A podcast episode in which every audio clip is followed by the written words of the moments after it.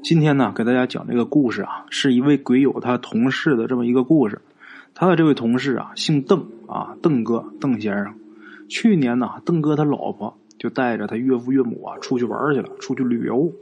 邓哥就自己在家带孩子。其实啊，本来就是说这一家人带着孩子一起去的，但是走之前呢，前几天这小孩病了。后来虽然说这病治好了，也不敢再带着这孩子出门，因为这病刚好。这孩子抵抗力还不行，万一说出门之后再病了，那可就麻烦了啊！他儿子那会儿三岁上下，这孩子也不粘人，所以啊，他老婆一家出去玩去了，邓哥就自己在家看孩子。邓哥他这儿子跟着他在家这段时间呢，那算是享福了。怎么呢？从打他老婆一走啊，这爷俩基本上就没开过火，而且啊，他儿子晚上啊，就是想玩到几点就玩到几点。也不像妈在家的时候，到点必须睡觉啊，你随便了。有的时候甚至就是邓哥他自己都睡着了，他儿子也爬起来玩他手机。那会儿啊，这个孩子太小，那睡觉的时候肯定是跟他睡一张床。嗯，睡之前呢，这爷俩设计啊，这个爸爸在外边，儿子在里边靠着墙，这样安全嘛。呃，睡之前是这么设计的，睡着之后那就不一定了。为什么呀？因为他儿子有时候不是玩他的手机嘛，他这手机啊是在床边有这么一小桌，这么一个床头柜上放着。他儿子想从里边拿到手机，就得从他身上爬过去啊。拿完手机以后啊，这孩子也不爱往回爬，也懒得爬回去，就那么的坐在这个床边玩。这个邓先生他有好几回啊，都是晚上睡着睡着觉，就觉得有东西在自己身上爬来爬去的。等醒了一看是自己儿子，就跟他儿子说呀：“你注点意啊。”你别他妈掉地上！说完之后啊，自己接着睡。啊，有这么几天，邓哥呀也就习惯了。以后晚上睡觉再有东西从自己身上爬来爬去，他连眼睛都懒得睁，因为他准知道是自己儿子。咱们话说呀，就在他老婆走后啊，有这么三四天的时间，有这么一天晚上啊，他带着他儿子下馆子吃饭啊，这爷俩从来不开火嘛。在饭店呢，这爷俩正喝着呢。这邓哥呀，就问他儿子：“哎，我说你天天晚上都玩哪个游戏呀？”他儿子就说：“呀，我玩积木。”这邓哥想了想，我手机上没有类似积木这种游戏啊。哎，说着把手机掏出来啊，把这个手机打开之后，问他儿子：“你玩的哪个呀？”他儿子把手机接过来之后啊，把手机放桌子上了，然后说：“我玩积木。”邓哥这时候拍拍他儿子就说：“哎，你喝多了啊！”然后啊，把他儿子的饮料拿过来，自己咕咚一口气给喝下去半瓶。哎，我替你下点吧。啊，又过了两天，是一个周末，邓哥呀有一朋友叫他去喝酒啊，因为邓哥当时他的父母那段时间也不在这儿。他老丈人、老丈母娘家媳妇都出门了，他要是去喝酒的话，他儿子没人看呢。没办法，把他儿子呃寄存到自己的表哥家。这天呢，邓哥喝了一个大醉呀，给他表哥打电话，就是说那个孩子我今儿不接回来了啊，先放你那儿吧。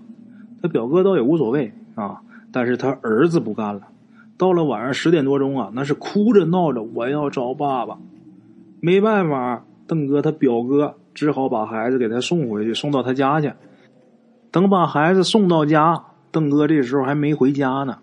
他表哥没办法，只能带着他儿子在楼下这个麦当劳啊继续等。等到大概晚上十二点，邓哥才回来。他看见他自己表哥也挺不好意思的啊。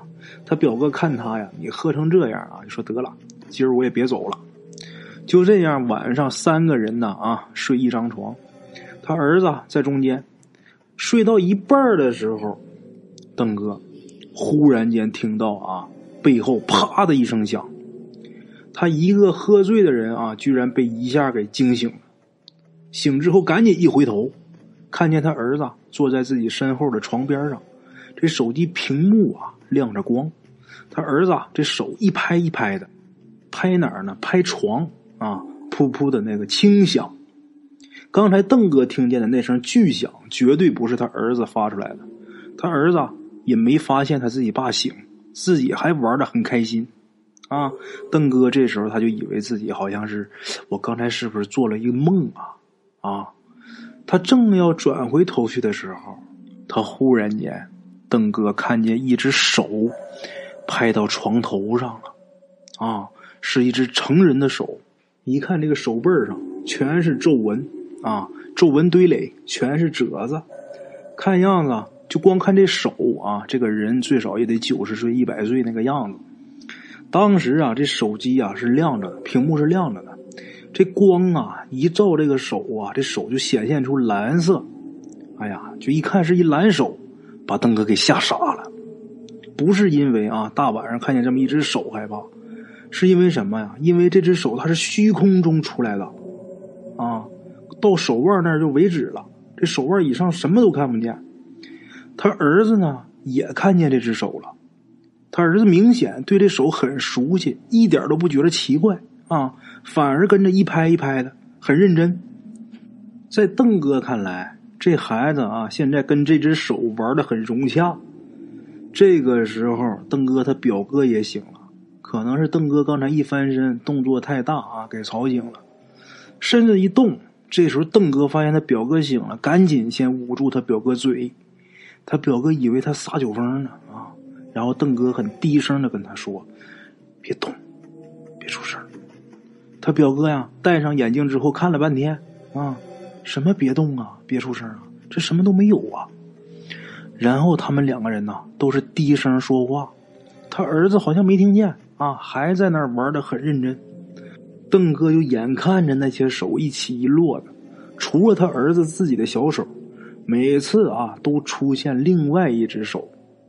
这只手啊，还不是一个人的手，为什么？因为刚才咱们说了，他第一次看到的是那只很苍老的手，后来再出现的啊，看着就没那么苍老，没那么衰老啊，呃，毛发倒是很重。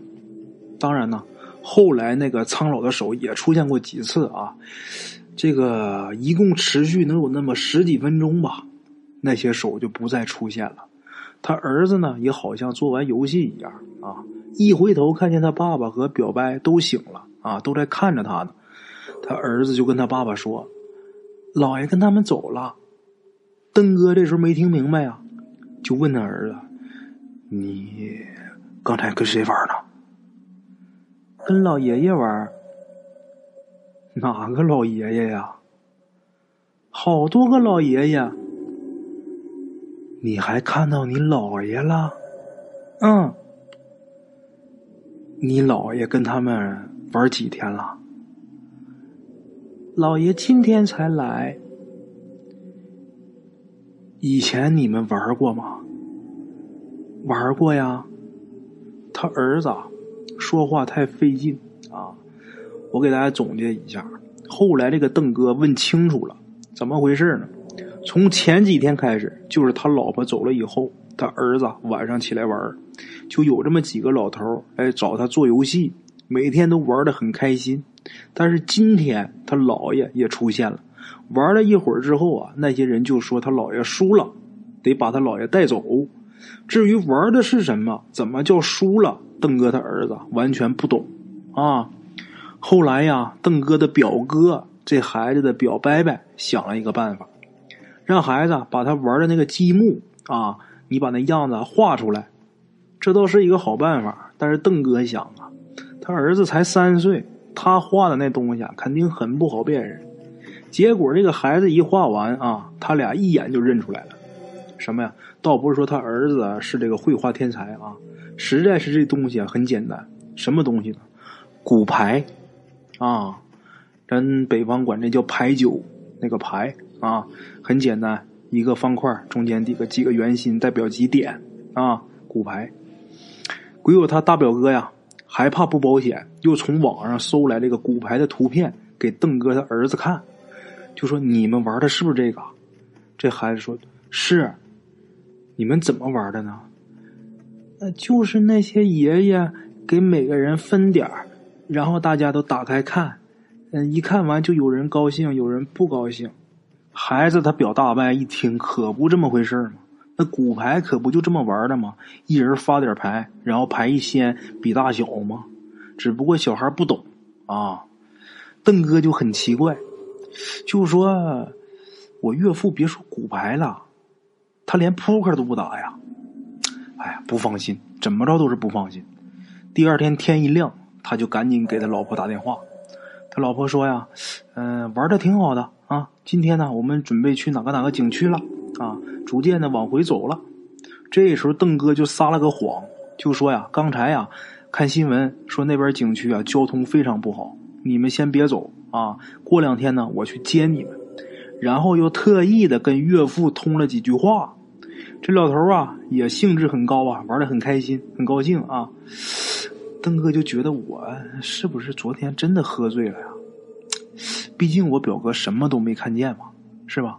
只不过我自己看见的，这到底是怎么回事啊？